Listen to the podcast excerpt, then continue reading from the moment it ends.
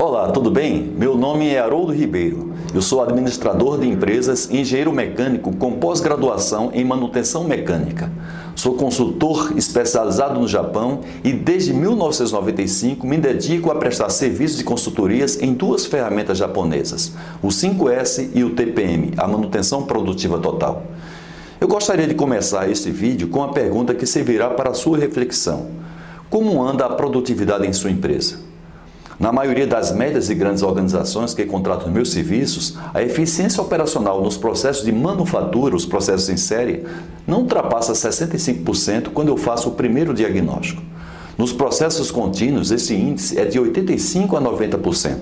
Porém, neste caso, as perdas absolutas somadas aos riscos operacionais são preocupantes, pois consomem parte dos resultados financeiros conquistados com muito esforço pelas diversas áreas da empresa e também uma grande preocupação com acidentes e impactos ambientais.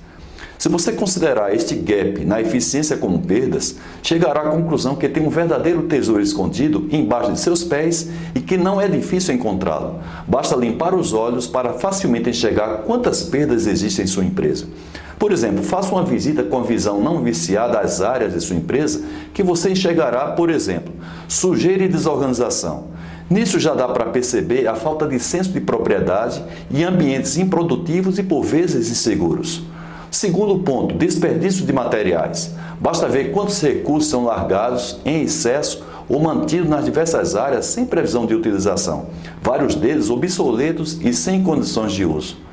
Terceiro, problemas de conservação nos ativos, inclusive daqueles que são vitais para os processos produtivos, como os equipamentos e os meios de produção.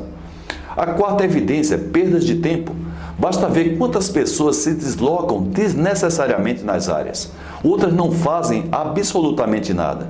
E a perda de tempo com a impontualidade nas reuniões e treinamentos.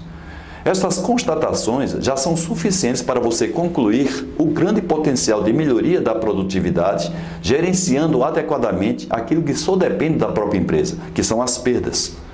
Observe quanto esforço é feito na empresa e por você e quanto você se dedica para conquistar e manter clientes e para aumentar a sua receita. Quanto ao controle dos custos, o que convencionalmente se faz é a negociação de preços e, por vezes, decisões para cortar custos sem analisar os impactos colaterais em curto, médio e longo prazos. Mas eu lhe pergunto, qual esforço realmente está sendo feito para gerenciar as perdas e aumentar a eficiência dos processos diretos e indiretos da empresa? Se o esforço já está sendo feito, vem a segunda pergunta. O método que está sendo usado demonstra eficácia e autossustentação?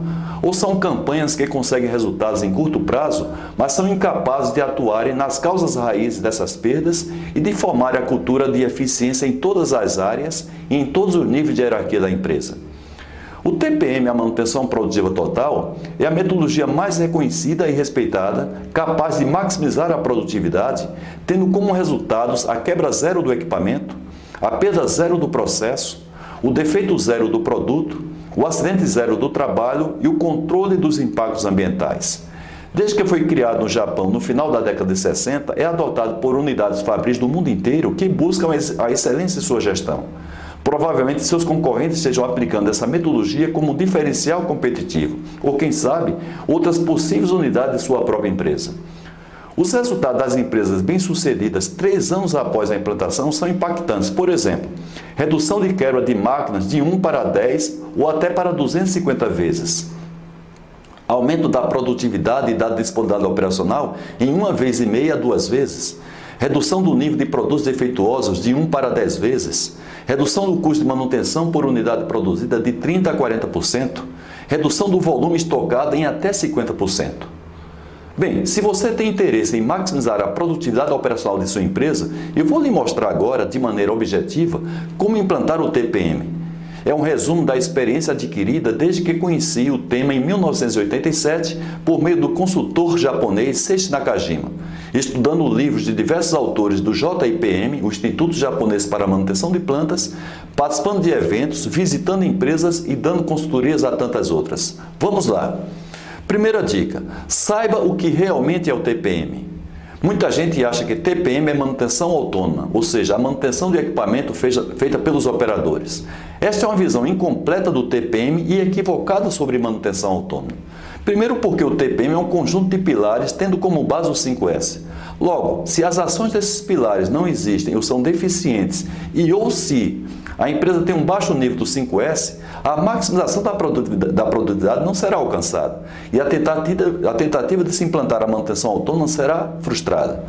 Segundo, porque as atividades da manutenção autônoma não têm como objetivo principal transferir atividades da área de manutenção para os operadores, mas de manter a confiabilidade dos equipamentos por meio da melhor consciência do operador para operar e cuidar adequadamente do equipamento com atividades de limpeza, inspeção, lubrificação, diagnóstico de possíveis problemas e, dependendo da situação, fazendo pequenos reparos. O TPM possui, além do pilar de manutenção autônoma, o pilar de melhorias específicas que visa eliminar perdas do processo produtivo por meio dos grupos de melhoria. O pilar de manutenção planejada, que visa maximizar a disponibilidade operacional do equipamento. O pilar de melhorias no projeto, que tem como objetivo a seleção de novos equipamentos baseado no custo do seu ciclo de vida e não apenas no preço de aquisição. O pilar de educação e treinamento, que visa educar e capacitar todas as pessoas envolvidas diretamente com as atividades propostas por cada pilar. E há outros pilares que podem ser implementados em um segundo momento, que são o pilar de manutenção da qualidade, o pilar de segurança, saúde e meio ambiente e o pilar do TPM em áreas de apoio. A segunda dica que eu lhe dou: saiba como implantar o TPM. Selecione alguém com formação técnica para coordenar o TPM, normalmente da área de gestão, caso exista, ou da engenharia, produção ou manutenção. O tempo dedicado por esse profissional dependerá da prioridade que a empresa deseja dar para o TPM. Quanto mais dedicação, evidentemente, maiores e mais rápidos serão os resultados. Esse coordenador pode formar um comitê com colegas que irão ajudá-lo na condução de cada pilar. Se a sua empresa deseja implantar o TPM como sistema de gestão da empresa, será formada uma secretaria de TPM apoiada por facilitadores devidamente capacitados na metodologia. Uma dica importante: em vez de você usar um pacote normalmente oferecido por consultorias ou exposto em literaturas, peça para o coordenador elaborar um plano de acordo com as características de sua empresa. Por exemplo, peça para fazer um diagnóstico como está o 5S em sua empresa. Se o nível não ultrapassar 60%, é melhor não começar a implantação do TPM. Você pode usar os critérios de nossa consultoria disponíveis em meu site e também nos meus livros. Peça também para fazer um diagnóstico da manutenção. Além de nossa consultoria fazer essa atividade, antes de iniciar a implantação do TPM, há outros profissionais especializados em manutenção e também no meu livro, A Bíblia do TPM, eu disponibilizo um formulário que pode lhe auxiliar. Se há várias deficiências básicas na manutenção, também é melhor não começar com TPM. Por exemplo, equipe muito limitada qualitativa e quantitativamente. Prevalece sempre a manutenção corretiva. A inexistência ou deficiências básicas nos planos de preventiva, nos procedimentos para serviços mais complexos, na política de sobressalentes, na documentação técnica, etc. Peça para o coordenador do TPM levantar quais são as atividades contempladas por cada pilar que ainda não existem ou estão muito deficientes na empresa. Depois disso, ele desenvolverá um plano para preencher essas lacunas, iniciando por pilotos. A escolha dos pilotos de cada pilar deve ser de acordo com os maiores potenciais de ganhos. Por exemplo, pilar de melhorias específicas. Comece pelas maiores perdas, analisando o processo produtivo inteiro. Pilar de manutenção autônoma comece por equipamentos que apresentam baixa eficiência e que a postura do operador na operação e cuidados com o equipamento pode reduzir a frequência de quebras. O pilar de manutenção planejada comece por equipamentos que são gargalos, que são vitais para a continuidade do processo produtivo ou cuja falha pode gerar graves acidentes ou impactos ambientais, cuja confiabilidade atual é duvidosa, ora pela recorrência de problemas, ora por falha do monitoramento de suas condições físicas atuais.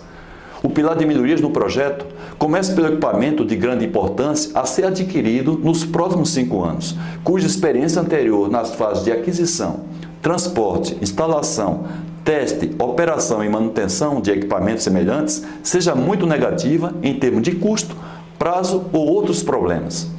O pilar de educação e treinamento começa pelos problemas de qualidade e produtividade causados pela deficiência da qualificação, que tem gerado maiores impactos negativos para a empresa em termos de custos e prazos.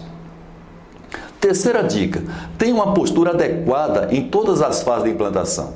Primeiro, convencendo a sua equipe direta da importância do TPM para a sobrevivência da empresa e, por conseguinte, de todos vocês. Segundo, tendo a determinação para liderar o processo de acordo com o plano desenvolvido. Não trate o TPM como uma campanha, ou seja, uma vez implantado, as atividades do TPM serão gradativamente incorporadas na rotina das pessoas em todos os níveis. Chegará um momento em que não haverá distinção entre os indicadores da empresa e os indicadores do TPM. Portanto, garanta a compra do TPM por cada profissional ligado diretamente a você e que ele venda o TPM para a sua respectiva equipe. Enquanto o líder da equipe operacional, que pode ser o supervisor ou encarregado, não se convencer que o TPM trará resultados diretos para a sua rotina, ele o fará apenas para prestar contas ao seu líder enquanto for cobrado. E isso não é suficiente para o sucesso do TPM. E a quarta dica: analise e divulgue os resultados. Eles são os melhores incentivadores para a continuidade e perpetuação do TPM. Bem, depois desses comentários, você tem três decisões a tomar. Primeiro, não implantar o TPM. Faça isso se você está satisfeito com a produtividade operacional da sua empresa, inclusive quando comparada com os de seus concorrentes. Segunda posição, não implantar o TPM agora. Se não há um forte motivo que realmente impossibilite a implantação imediata, reflita sobre as perdas que continuarão ocorrendo no dia a dia até que o TPM seja implantado. Com o mercado altamente competitivo e com alto nível de exigência da empresa sobre seus diretores e gerentes, não sei se neste intervalo a situação pode ser agravada para ambos. E a terceira posição, implantar o TPM agora. Eu parabenizo a você por esta decisão. Desejo boa sorte e curta os resultados. Agora, mãos à obra. Tchau!